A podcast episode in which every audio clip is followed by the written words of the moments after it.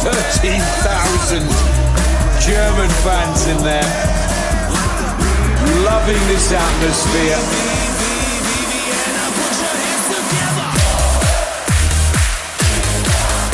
And the German fans are on their feet.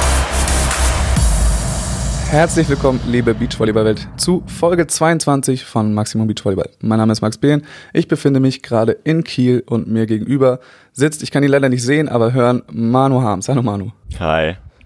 Na Manu, alles klar bei dir? Wo bist du gerade und äh, wie geht's im Allgemeinen? Alles klar. Ja, ich äh, sitze in Köln in meiner Wohnung. Ähm, hab bis gerade noch gearbeitet, hab jetzt äh, meine Arbeitszeit verkürzt, damit ich hier mit dir aufnehmen kann. Du hast bis gerade gearbeitet, es ist 11 Uhr. Ja, ja, von 8 bis 11 war die Arbeitszeit. Okay, alles klar. Ja. Ähm, Und dann machst du gleich weiter oder äh, hast du jetzt Feierabend? schauen wir mal, ob ich gleich noch ein bisschen was mache. Ähm, also ich arbeite 14 Stunden die Woche und äh, da kann ich mir das so relativ flexibel rumschieben. Dementsprechend mal schauen. Heute Abend noch Training. Training, das ist ein gutes Stichwort. Du bist jetzt gerade äh, in der Halle, hast du angeheuert und da kannst du uns ja mal ein bisschen was zu erzählen, wie das jetzt ist, wieder in der Halle zu starten. Ja, es ist also es ist ein bisschen merkwürdig, ne, weil die, das letzte Mal, dass ich in der Halle auf dem Feld stand, war Anfang Oktober letzten Jahres mit Köln und da war die Saison ja auch so, also wir waren ja sechs Saisonspiele und dann wurde die abgebrochen. Das war im Vorhinein auch schon ein bisschen klar, dass das nicht lange gehen wird und deswegen war die Saison auch so ein bisschen war ich nicht so ganz hinterher. Das heißt, die letzte wirklich aktive Saison mit richtig Wettkampf war eben 2019, 2020. Und ähm, dann jetzt ja auch nochmal äh, von der dritten Liga wieder in die zweite Liga zurück nach Mondorf. Ähm, es ist auch dann wieder ein bisschen anderer Anspruch. Da wird man dann doch gefordert und muss halt auch mal ins Training kommen. Ähm, aber ist cool. Muss man tatsächlich mal hin, ja. ja. Ja, wie ist denn dein erster Eindruck so von der, von der Mannschaft und wie ist, ist jetzt ein bisschen mehr, ein bisschen schnelleres Spiel, ein bisschen mehr äh, Belastung und Dasein, wie ist das? Ja, ist cool. Also, ich hab, ich hatte auch richtig viel Spaß in Köln, keine Frage. Es war mal ganz gut, da so ein bisschen das Ganze ruhiger anzugehen, aber ich habe dann immer gemerkt, okay, ich würde mal wieder gerne ein bisschen, bisschen äh, Zweitliga spielen, wo halt es doch nochmal ein bisschen ein anderes Niveau ist und einfach eine andere Mindset teilweise auch, äh, mit dem man an, an die an die Spiele rangeht. Ähm, ja. Und deswegen macht schon Spaß. Die Truppe ist auch cool. Also viele viele coole Spieler, mit denen ich da die Ehre habe, zusammen zu spielen. Und ja, wie du gesagt hast, ne, alles schneller. Es ist, ich bin froh, dass ich nicht mehr Mittelblock spielen muss, weil das ja. schaffe ich, schaffe ich nicht mehr. Dafür ist es zu schnell. Bin ich äh, froh über außen, aber es ist echt, ja, ist was anderes. Ja, und dann äh, sehen wir uns ja dann auch, glaube ich, im ersten Spiel direkt. Erstes Saisonspiel, genau. Elf bei euch. Ja. Sehr gespannt. Wir haben schon gesagt, es gab ja so ein, ein, zwei Neuzugänge bei euch. Wir sind ganz froh, dass wir uns so früh äh, sehen, damit ja. vielleicht noch nicht alles eingespielt ist, äh, weil das gegen Ende der Saison vielleicht ein bisschen schwieriger wird. Das passt. Wir haben auch gesagt, wir sind froh, dass wir euch so früh spielen, weil ihr am Ende auch immer besser werdet. Ja. Gut, aber diesmal sind wir on point ganz am Anfang, das kann ich nicht schon versprechen. Dann nochmal so die, diese Standardgeschichte. Bist du jemand, der ähm, Halle Sand einfach so den Übergang locker hinkriegt oder brauchst du da immer eine Weile, bis das alles wieder läuft? Also ich sag mal, von, von dem, wie ich spiele, geht das immer schon ganz gut hin. Ich merke, dass ich am Anfang immer ein bisschen Wehwehchen noch habe. Der, der Hüftbeuger meckert immer, wenn ich auf einmal auf dem harten Boden spiele. Die Knie brauchen ein bisschen, um reinzukommen. Ähm, aber ich habe halt auch in meiner in den letzten sieben Jahren nie länger als eine Woche Pause gemacht zwischen Sand und Halle. Ähm, das, das passt schon. Also ich habe jetzt dieses Jahr dadurch bedingt, dass äh, dass die Beach-Saison früher vorbei war als geplant. Ähm, tatsächlich noch äh, verhältnismäßig viel Umstellungszeit und deswegen ist das jetzt, äh, sehe ich da kein Problem, dass ich zur Hallensaison zum ersten Spiel fertig und fit bin. Ist klar, du machst die, die Überleitung immer schon selber, dann können wir direkt mal gucken. Ihr habt euch dieses Jahr knapp nicht für die deutschen Meisterschaften qualifiziert. Ist das schon verarbeitet so? Ist man, habt ihr damit abgeschlossen? Ja, also ich habe jetzt auch dann in den letzten Wochen immer kam halt immer diese Nachfrage, wie groß ist die Wahrscheinlichkeit, dass noch jemand absagt, kann sich hier jemand verletzen? Und ich habe gesagt, ich will das jetzt gar nicht mehr. Ne? Ich, wir haben uns, wir haben uns nicht qualifiziert und ist Kacke. Und dann habe ich jetzt auch wirklich mich damit abgefunden, dass ich jetzt in die Halle gehe und äh, dann sollte es dieses Jahr halt einfach nicht sein. Ja, ich verarbeitet habe ich es, glaube ich, ganz gut es, ja, es ist sowieso ein bisschen schwierig zu fassen, weil wir dieses Jahr auch am Anfang gesagt haben, es ist alles ein bisschen komisch, man weiß nicht, was kommt. Wir schauen nicht auf Ergebnisse. Wir schauen darauf, dass wir uns entwickeln und dass ähm, wir einfach in unseren eigenen, dass wir in unseren Aktionen irgendwie immer besser werden und äh, wenn am Ende ein gutes Ergebnis mehr rumkommt, ist das toll, aber es ist nicht der Fokus. Gleichzeitig hatte, hatten wir aber irgendwie immer so das Gefühl, es reicht für Timdorf. Also da, ja. wir dachten, so viel wird da nicht anbrennen, so viel kommt nicht von hinten. Ähm, das funktioniert schon irgendwie. Und dann zu merken, okay, es reicht doch nicht am Ende. Also vor Hamburg war das erste Mal, wo wir gemerkt haben, hm, also beziehungsweise vor dem Wochenende davor, vor Kursfeld, haben wir schon gemerkt, hm, es könnte schwierig werden. Hm. Also sicher ist das hier nicht. Ähm, aber man versucht halt trotzdem mit dem Mindset ranzugehen. Es geht nicht darum, dass wir uns qualifizieren für Timdorf. Und trotzdem möchte man sich natürlich qualifizieren. Und das war dann immer so ein Hin und Her. Eigentlich ist es ja egal, aber egal ist es halt doch nicht. Und es ist schwierig. Aber macht das so ein bisschen einen Unterschied, dass es dieses Jahr ja eine sehr merkwürdige Qualifikation ist, dadurch, dass jetzt Mauer Rudolph zum Beispiel reingerutscht sind, die jeweils nur zwei Stops gespielt haben und den Rest über Landesverbandsturniere gespielt haben, was in normalen Saisons eben nicht möglich gewesen wäre. Also hat das nochmal so einen Beigeschmack? Ja, jein, es geht. Also man, es war halt dieses Jahr nicht, nicht wirklich anders möglich, wenn man eben nur fünf beziehungsweise sechs Qualifier-Turniere spielt. Ähm, dann kannst du auch nicht acht Turniere reinzählen lassen für die Quali. Das ist klar, was halt einfach blöd gelaufen ist, dass so, Situationen entstehen, dass Teams sagen, sie spielen lieber ein Cut1 Plus Turnier in München, weil da kann man einfach leichter Punkte holen als bei einem Qualifier. Sowas darf halt in meinen Augen eigentlich nicht sein. Ähm, aber ich weiß auch nicht, wie man da einen Vorwurf machen soll, weil es, also im Endeffekt waren nicht mehr Qualifier auszurichten, äh, möglich auszurichten. Dementsprechend kann man nicht mehr Turniere reinzählen lassen. Dann ergibt sich das eben so, dass man über die Landesverbandsturniere sich qualifizieren kann.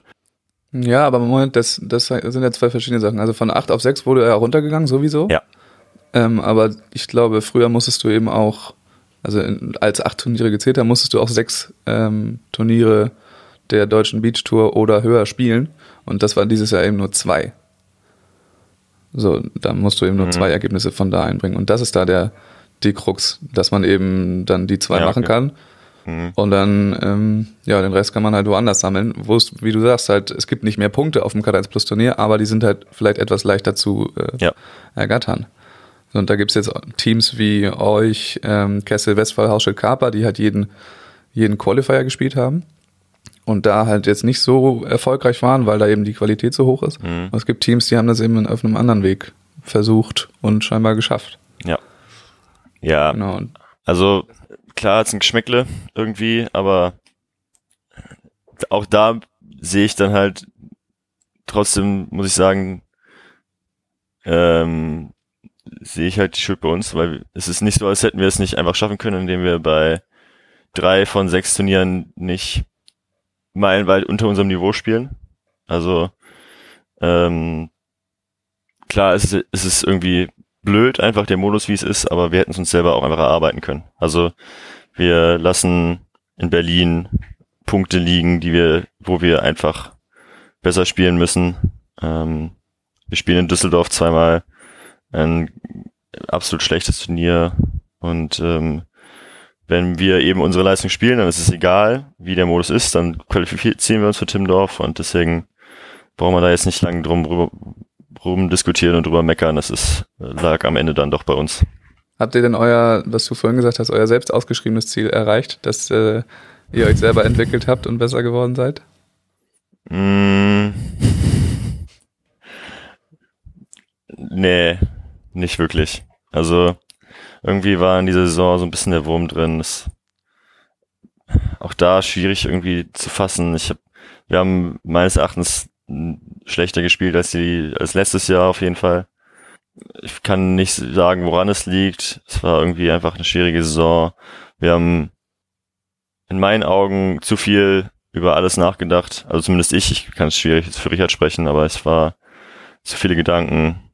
Ähm, auch negativ einfach und anstatt einfach mal mal das entspannt anzugehen und zu spielen, weil wir ja gesagt haben, es ist, wir müssen uns keinen Stress machen bei den Turnieren, aber das hat eben nicht funktioniert und ähm, deswegen muss man sagen, war war es nicht das, was wir uns vorgestellt haben. Ja. Wo es teilweise ganz gut funktioniert hat, war ähm, letzte Woche in Hamburg beim King of the Court. Vielleicht kannst du uns nochmal ein, zwei Eindrücke von da erzählen, wie es äh, euch da gefallen hat auf dem Center Court. Ja, vor allem auf dem Center Court. Ja, also wir sind auf jeden Fall ein Team, das halt sehr gut funktioniert. Ähm, wenn viele Zuschauer da sind, wenn die Stimmung gut ist, wenn Musik läuft. Das, wenn wir uns darüber irgendwie hochpushen können, dann ist einfach die Herangehensweise ans Spiel für uns leichter. Das hat uns auf jeden Fall geholfen. Dann fand ich den Modus auch ehrlich gesagt geil, wenn du nicht diesen einen Gegner vor dir hast, sondern du, also, man muss sich das vorstellen, man, man steht da in dem Tunnel und quatscht noch mit den Teams und man versteht sich gut, macht ein paar Scherze, auf dem Feld auch. Also, man hat zwar im Prinzip vier Gegner, aber man hat auch Spaß mit den, mit den anderen Teams und man äh, hat so ein bisschen den Eindruck, man spielt auch zusammen mit denen hier für guten Volleyball. Ja. Und da ist einfach eine gute Stimmung und ähm, das war halt auch so ein bisschen, war cool. Also man war nicht so ganz allein gelassen auf dem Feld. Und das, ich glaube, das hat uns auch ein bisschen geholfen, weil wir einfach mental eben schwach waren dieses Jahr und das äh, hat es so ein bisschen erleichtert. Und sag mal was zur Zukunft von King of the Court in Deutschland? Das Gefühl, dass in der Spielerschaft da also die Meinung sehr gespalten ist. Ähm, also ich bin der Meinung, ich find's cool. Ich find's einen guten Modus. Ich sage auch, ich find's unproblematisch, wenn man darüber die VV-Punkte verteilt. Ähm, also einmal, weil ich den Modus einfach unterhaltsam finde, er macht Spaß. Und dann, also ich habe das hatte die Diskussion jetzt auch schon ein paar Mal und ich finde, man kann es ein bisschen mit Tennis vergleichen, ganz grob.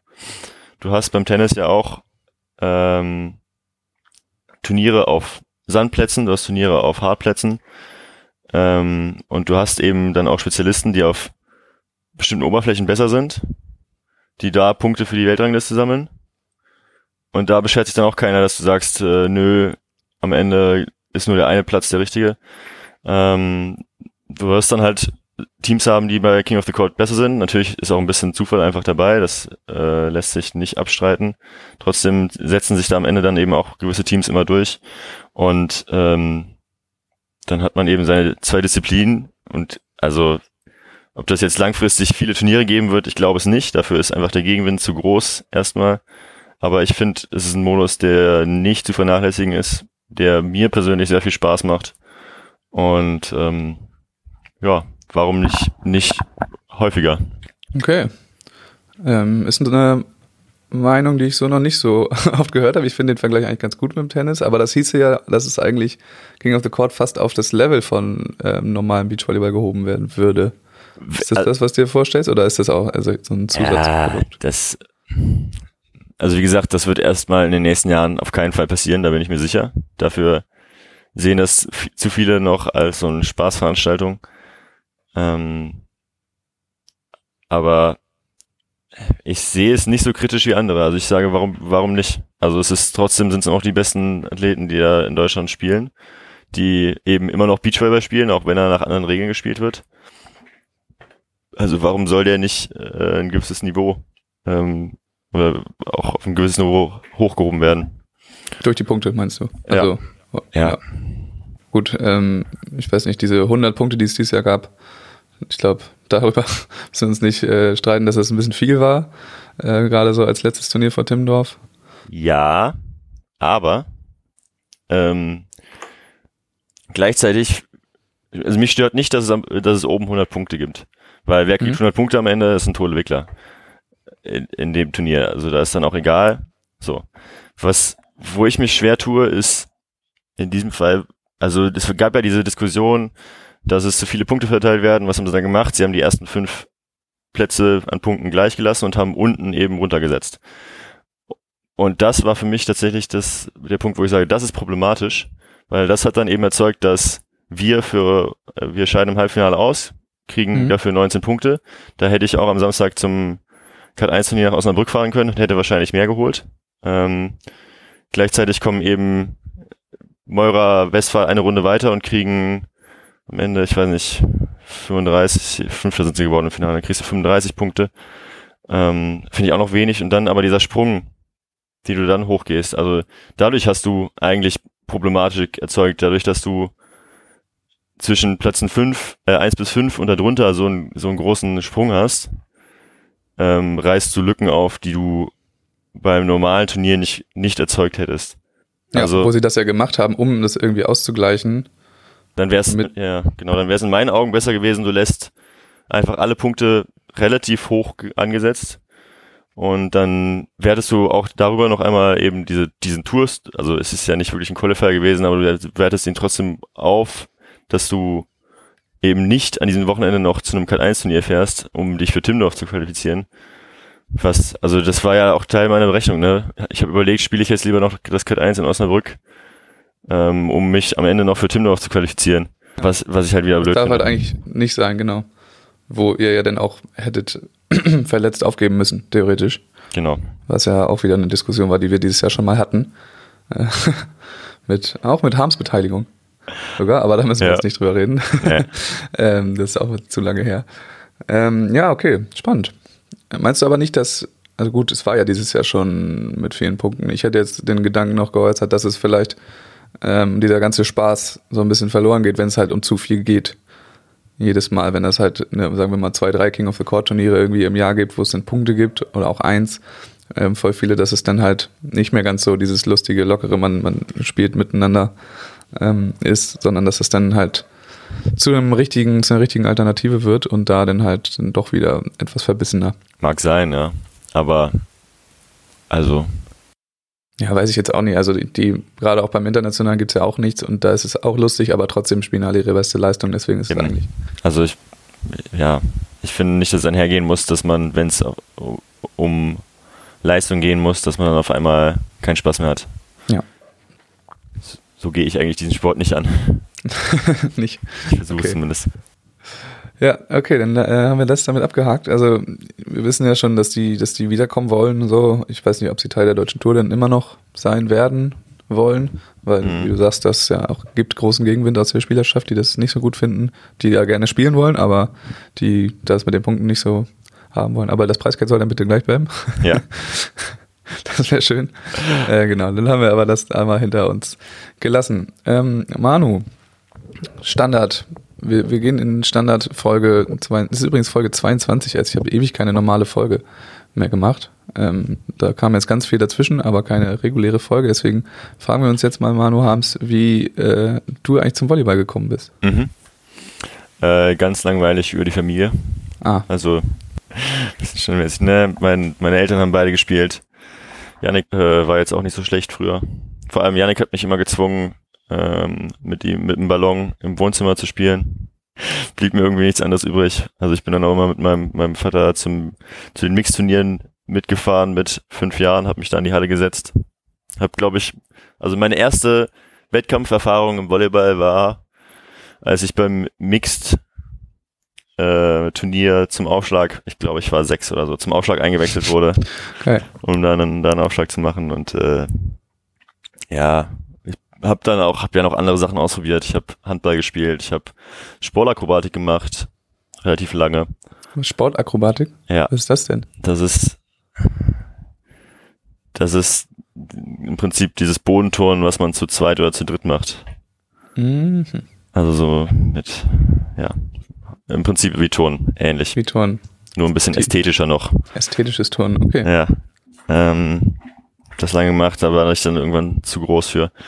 Und am Ende war ich halt einfach, blieb mir nichts anderes übrig, als Volleyball zu spielen, weil das konnte ich am besten und das hat auch irgendwie Spaß gemacht.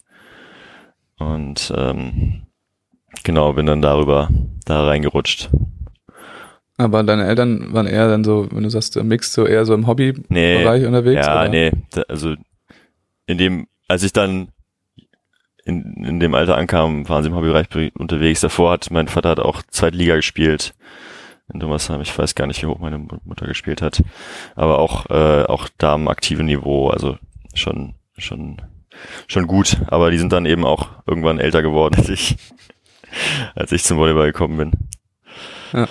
Und du und Yannick, habt dann beide Volleyball gemacht? So habt ihr auch mal irgendwie zusammengespielt oder ist da der das Unterschied zu groß? Wir haben tatsächlich, also wir haben es in der Halle nicht geschafft, zusammenzuspielen. Wir haben im Sand jetzt insgesamt fünf Turniere zusammen gespielt. Es war einmal relativ am Anfang noch äh, Bavü-Turniere und die Bavü-Meisterschaft.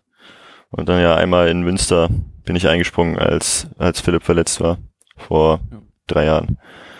Ähm, aber wir haben es nie so richtig geschafft, zusammenzuspielen. Aber das Angebot steht. Ich frage ihn jedes Jahr auf neue, ob er nicht mit mir spielen möchte. Die Saison zusammen angreifen wollt? Ja. Wie, wie passt das bei euch auf dem Feld zusammen? Tatsächlich sehr gut.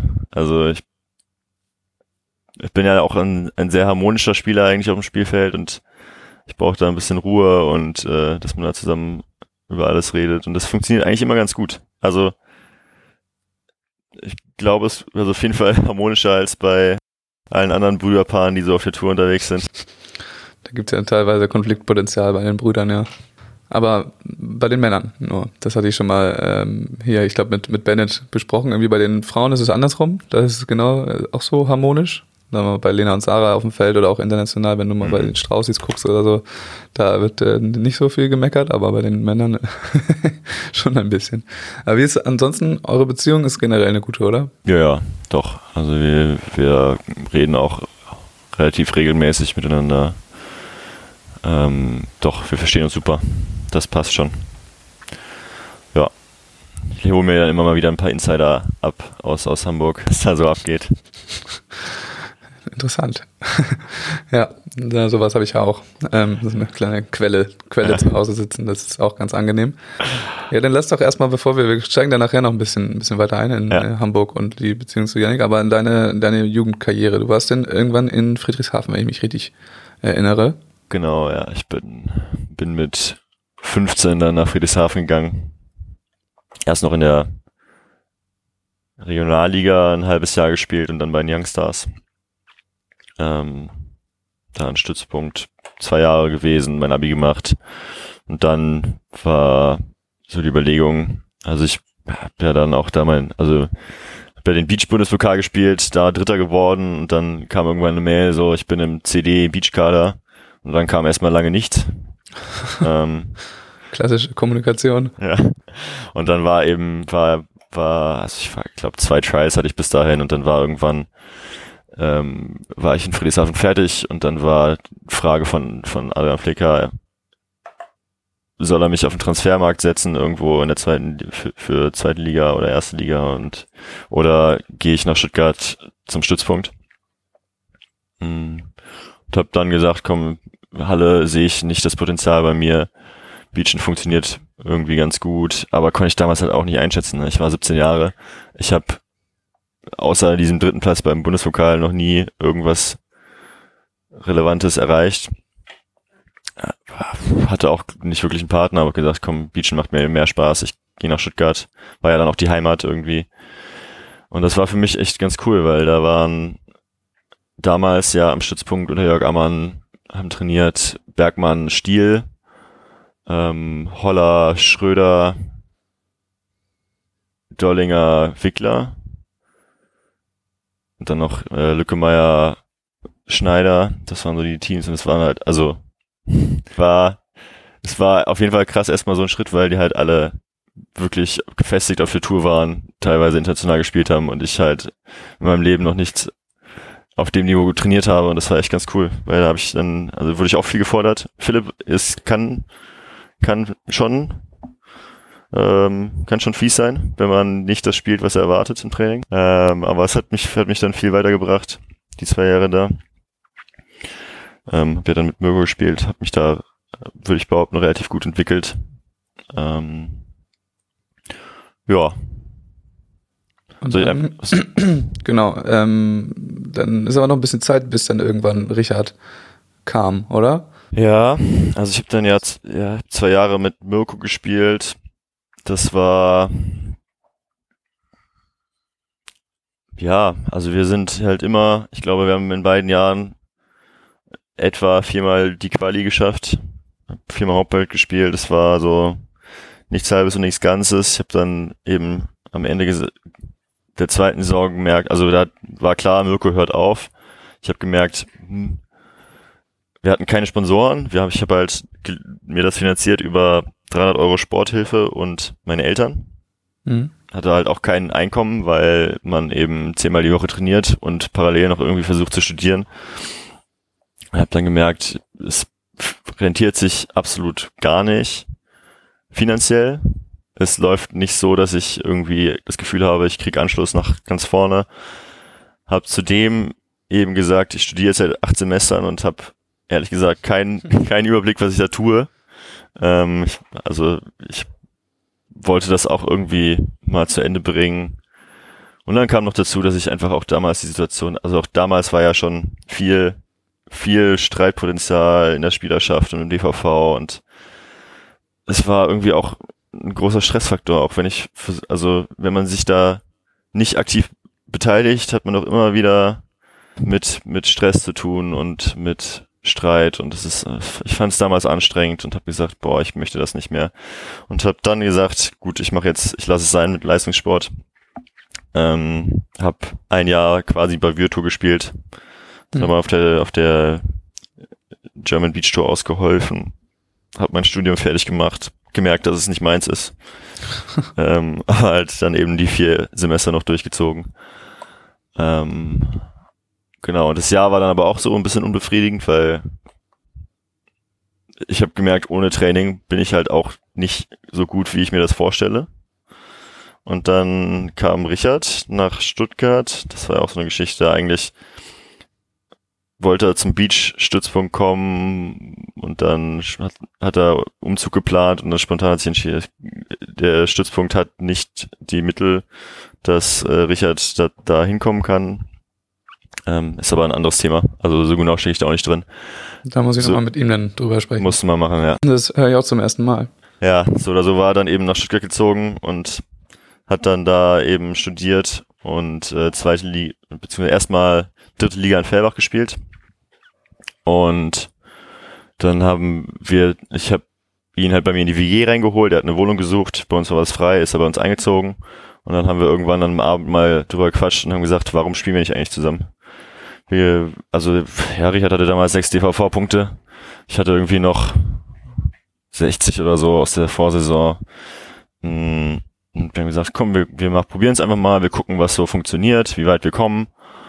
Ähm, und hatten dann auch das Glück, dass in Stuttgart am Stützpunkt eben bei den Männern nur noch Schuprit John waren. Und ähm, Alex Prizel ist dann auch gekommen in dem Jahr nach Stuttgart und die haben dann gefragt, ob wir nicht mit denen mittrainieren wollen. Und dann haben wir eben ähm, da am Stützpunkt mittrainieren dürfen, haben auch relativ viel da trainiert in dem Jahr. Also es, ich, am Ende, in der während der Saison waren es dann, glaube ich, tatsächlich so fünf Trainingseinheiten in der Woche. Ähm, hatten da auch das Glück, dass Richard eben da auch äh, gute Kontakte zu Sponsoren hatten. Da, also die haben uns auch wirklich dann viel geholfen. Ähm, da sind wir auch sehr dankbar und dann haben wir gesagt, wir gehen in die Saison rein und gucken, was wir spielen können. Wir versuchen so viele Punkte wie möglich reinzuholen. Wir haben ja in dem Jahr auch, glaube ich, 18 Turniere gespielt. Also völlig, völlig am Rad gedreht. Am Ende war ich dann auch ziemlich durch und ähm, haben ja dann diesen einen zweiten Platz in Dresden gehabt, der uns Timmendorf irgendwie gesichert hat. Ähm, ja, und dann waren wir auf einmal in der, in der deutschen Rangliste mit dabei. Das, Und dann ist man auf einmal auf der Tour, ne? Dann bist du halt im Hauptfeld und dann bleibst du auch erstmal da, mehr oder weniger. Ja, wir haben dann nach, glaube ich, kein Spiel mehr auf der Tour gewonnen vor Timmendorf. Also vier Turniere, kein Spiel gewonnen. Einmal ein Freilos bekommen, weil da ein verletzungsbedingt aufgegeben hat. Ähm, aber hat trotzdem gereicht ja für Timmendorf. Ähm, aber ja, es war dann, also es war so ein bisschen für mich damals surreal, weil ich habe drei Jahre alles investiert da rein, um irgendwie da Erfolg zu haben. Und dann geht man das Ganze halt anders an, mit viel Spaß, äh, entspannt, guckt halt mal, was so passiert. Und dann funktioniert es auf einmal. Ja.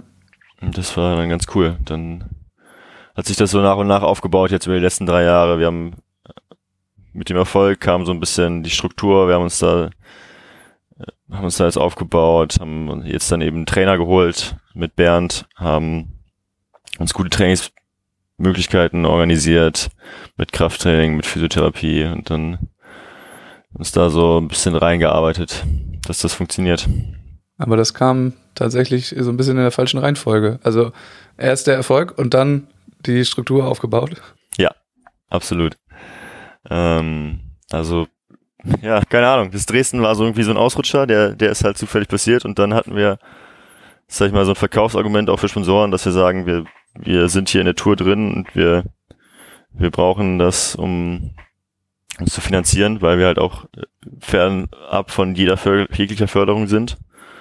Und ähm, haben ja dann auch gemerkt, okay, es bringt noch irgendwas, wenn wir da noch mehr rein investieren. Wenn wir jetzt im ersten Jahr 18 Turnier gespielt hätten und irgendwo auf Platz 22 der deutschen Rangliste sind, dann sagen wir auch, gut, vielleicht ist nicht das Potenzial bis nach ganz nach oben drin, dann hätten wir das nächste Jahr vielleicht nicht so viel rein investiert und hätten dann ja. eben nicht Bernd bezahlt.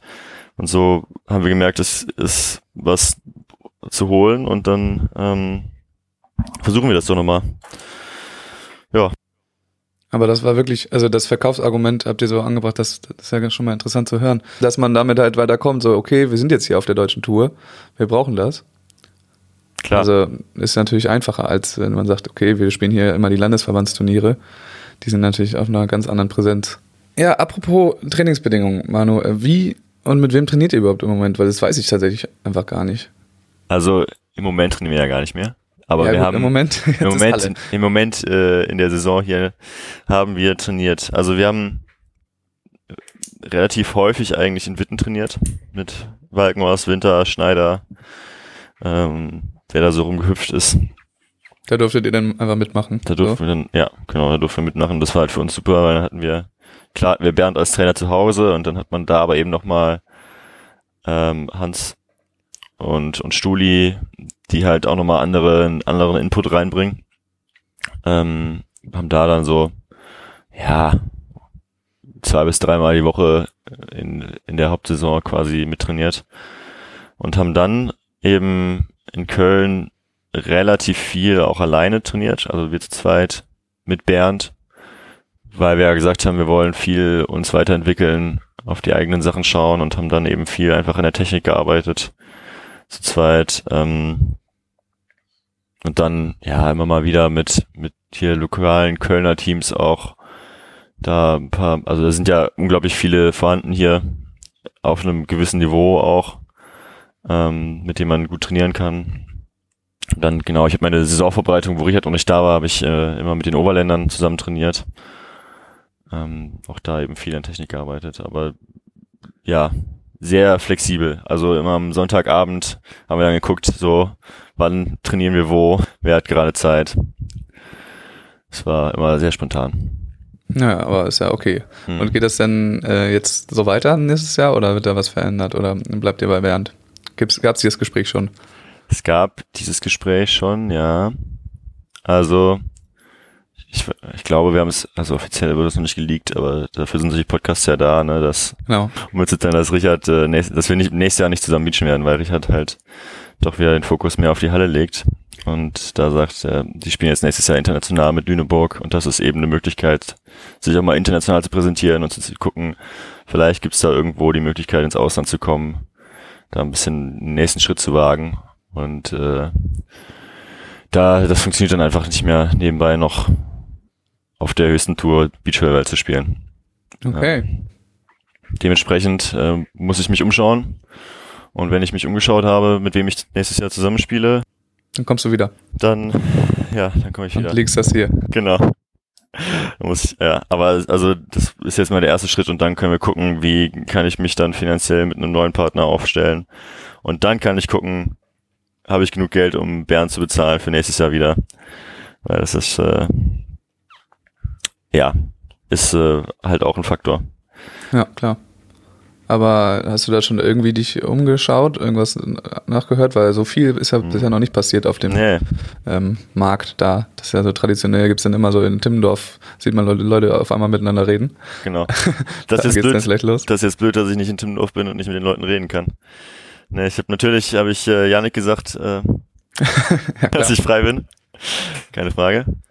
Ähm, und sonst, ich, ja, es ist schwierig, weil ich habe jetzt doch halt wieder Blut geleckt und ich möchte schon weiter auf der Tour spielen.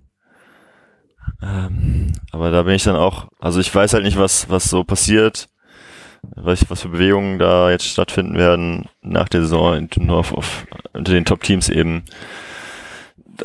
Ich werde da auf jeden Fall meine Fühler ausstrecken. Und sonst äh, komme ich halt wieder mit einem Hallenspieler, der sechs DVV-Punkte hat, arbeite mich irgendwie hoch. Ich, keine Ahnung. Nimmst du einfach einen von Mondorf. Hm. Oder Max, wie ist wie ist mit dir? Hast du schon einen Partner für nächstes Jahr? Ähm, ja, nee, doch, doch habe ich schon. Oh, sorry, doch habe ich auch schon. ja, okay. Scheiße. Ja, nee. Das, ja, ja, in Mondorf laufen ein paar. Aber das Junge. wollten wir immer, immer auf jeden Fall nochmal probieren. Also ja. wenn du mal ähm, in dem Hauptfeld alleine stehst aus Versehen, dann, dann kannst du nochmal Bescheid sagen. ich spiele keine Quali. Äh, nee, da passiert ja auf jeden Fall einiges in dem in dem Männerfeld oder also die ganzen Bewegungen, da wurde ja schon gut spekuliert, so was da jetzt passieren kann. Mhm. Das heißt, irgendwie sind da ja auch ein, zwei dann über am Ende. Also schauen wir mal, das ist sehr spannend. Und jetzt, Richard, okay, eigentlich müsste ich ihn da jetzt selber fragen, aber vielleicht mal deine, deine Meinung dazu. Ähm, hat er jetzt einfach mehr Bock auf Halle oder ist das einfach die größere Perspektive damit, also Profi zu bleiben? Und zu sein und da den nächsten Schritt zu gehen und dann längerfristig davon zu leben. Weil Beach macht ihm ja auch Spaß. Ja. Ähm, ja, im Prinzip muss ich ihn selber fragen, aber ja, ne? er ist, ja. Also er ist halt auch von den, vom, vom Aufbau ist er halt einfach mehr ein Hallenspieler. Kann man nicht anders sagen. Er hat da auch viel Spaß. Ich, wie es genau jetzt, also was da die Beweggründe sind für ihn, kann ich nicht genau sagen. Kirche haben wir drüber geredet, aber das ist, äh, da möchte ich jetzt nicht irgendwie ihm, ihm Worte in den Mund legen, die so nicht stimmen, deswegen. Das fragen wir ihn auf jeden Fall mal selber. Genau. Der ist ja auch in der Nähe. Lüneburg ist ja nicht so weit. So ist es. Dann äh, lass uns doch nochmal ganz kurz, das hatte ich vorhin angekündigt, so über ähm, ja, Hamburg, dein Bruder und so weiter reden, weil die erste Frage wäre, war das jemals ein Problem, dass Yannick quasi diesen Sprung geschafft hat, Nationalteam, auch international gespielt und es bei dir eben nicht so wollte?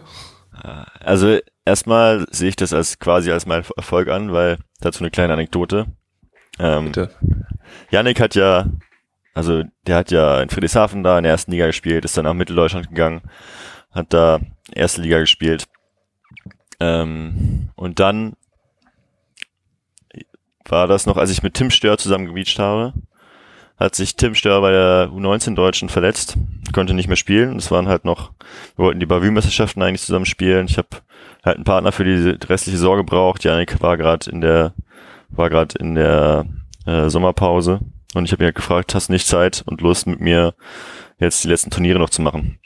Dann haben wir, haben wir halt, äh, ich glaube, drei Bavü-Turniere noch gespielt, damit wir uns für die Bavü-Meisterschaft noch qualifizieren und ähm, haben dann die Bavü-Meisterschaft zusammengespielt, im Finale auch. Und das Finale hat sich dann Jörg einmal angeschaut. Also es war schon in der Zeit, wo ich am Stützpunkt war. Mhm. Und nach dem Finale ist dann Jörg auf Yannick zugekommen und hat ihn gefragt, möchtest du nicht, äh, möchtest du nicht beachen? Er sieht Potenzial. So, und dann hat er lange hin und her überlegt, war halt in Mitteldeutschland damals auch so ein bisschen die Situation, wo sie da alles sich aufgelöst hat, die sind runtergegangen. Ähm, er wusste noch nicht so genau, was so an Angeboten kommt und hat dann gesagt, gut, er beacht jetzt. Ähm, und dementsprechend ist es eigentlich nur mein Verdienst, dass er überhaupt da jetzt gelandet ist. Deswegen, ja, und sonst, also es war nie so ein Konkurrenzkampf, weil halt auch mir immer bewusst war, Yannick möchte das sehr viel mehr, als ich das möchte. Der war immer sehr viel ambitionierter und hatte mehr Motivation nach oben zu kommen. Und dementsprechend war für mich immer, also ich, ja, ich bin halt auch, ich stehe halt auch nachts um drei Uhr auf und schaue mir Spiele von Yannick an, weil mich, also ich, mich nimmt das immer sehr viel mehr mit als meine eigenen Spiele. Ja. Dementsprechend ist das, bin ich da immer froh, wenn er das schafft und wenn er da vorankommt und wenn es läuft und ähm, da war nie irgendwie so ein Faktor Neid oder sonst irgendwas vorhanden. Dann bist du da auch ein kleiner Fanboy von, mm. von Yannick Harms. Schon, ja. Ich kenne äh, kenn das ja auch, man fühlt da auf einmal äh, deutlich mehr mit als bei, bei anderen Spielen. Also es gibt einfach Teams oder SpielerInnen, wo man einfach dann ein bisschen mehr in, investiert ist, wenn man dazu guckt. Ja. Auf das war Fall. immer ganz geil eigentlich. Ähm, okay, und es war ja allgemein in der, in der Beachvolleyball-Szene so ein bisschen halt, war Bergmann Harms jetzt öfters mal ein Thema einfach aus verschiedensten mhm. Gründen. Wenn du sowas mitbekommst, wie schaust du da drauf oder wie, ja, ich weiß ich gar nicht, was ich dazu fragen will. So, also, ja, bist du denn so immer zu 100 Prozent einfach, okay, das ist mein Bruder, das, das, ich bin auf der Seite oder kannst du da ähm, auch von außen drauf schauen? Also, ich würde behaupten, dass ich von außen drauf schauen kann. Natürlich ist meine Meinung immer dann doch ein bisschen mehr beeinflusst, einfach von der Situation. Mhm. Dementsprechend bin ich, ja, also ich, mich nimmt das glaube ich auch teilweise mehr mit als Yannick noch. weil ich mich halt auch, glaube ich, mehr auch in diesem Umfeld bewege.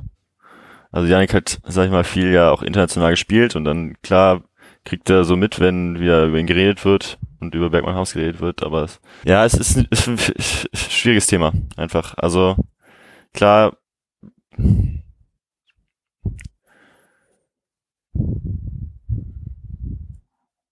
Boah, ich will jetzt auch nicht zu tief in die Themen reingehen.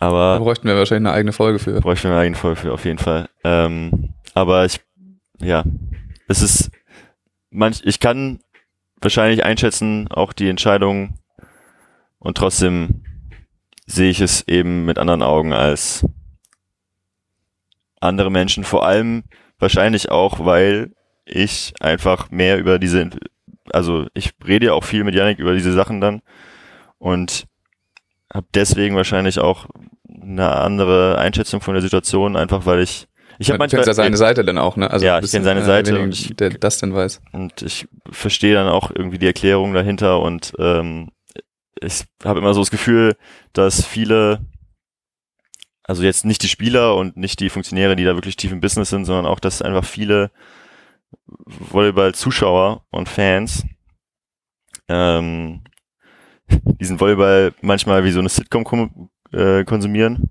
und halt ähm, klar auf auch so ein bisschen sensationsgeil manchmal sind und dann dann wird das aufgebauscht und dann findet man das toll, aber manchmal nicht die menschliche und leistungssportliche Perspektive dahinter betrachtet und deswegen finde ich es manchmal ein bisschen schwierig, wie sich da geäußert wird und wie das betrachtet wird, aber ja, bist du denn auch der, derjenige, der denn so, Yannick, irgendwie schreibt, hier, da und da wurde wieder über, oder wurde das und das gesagt?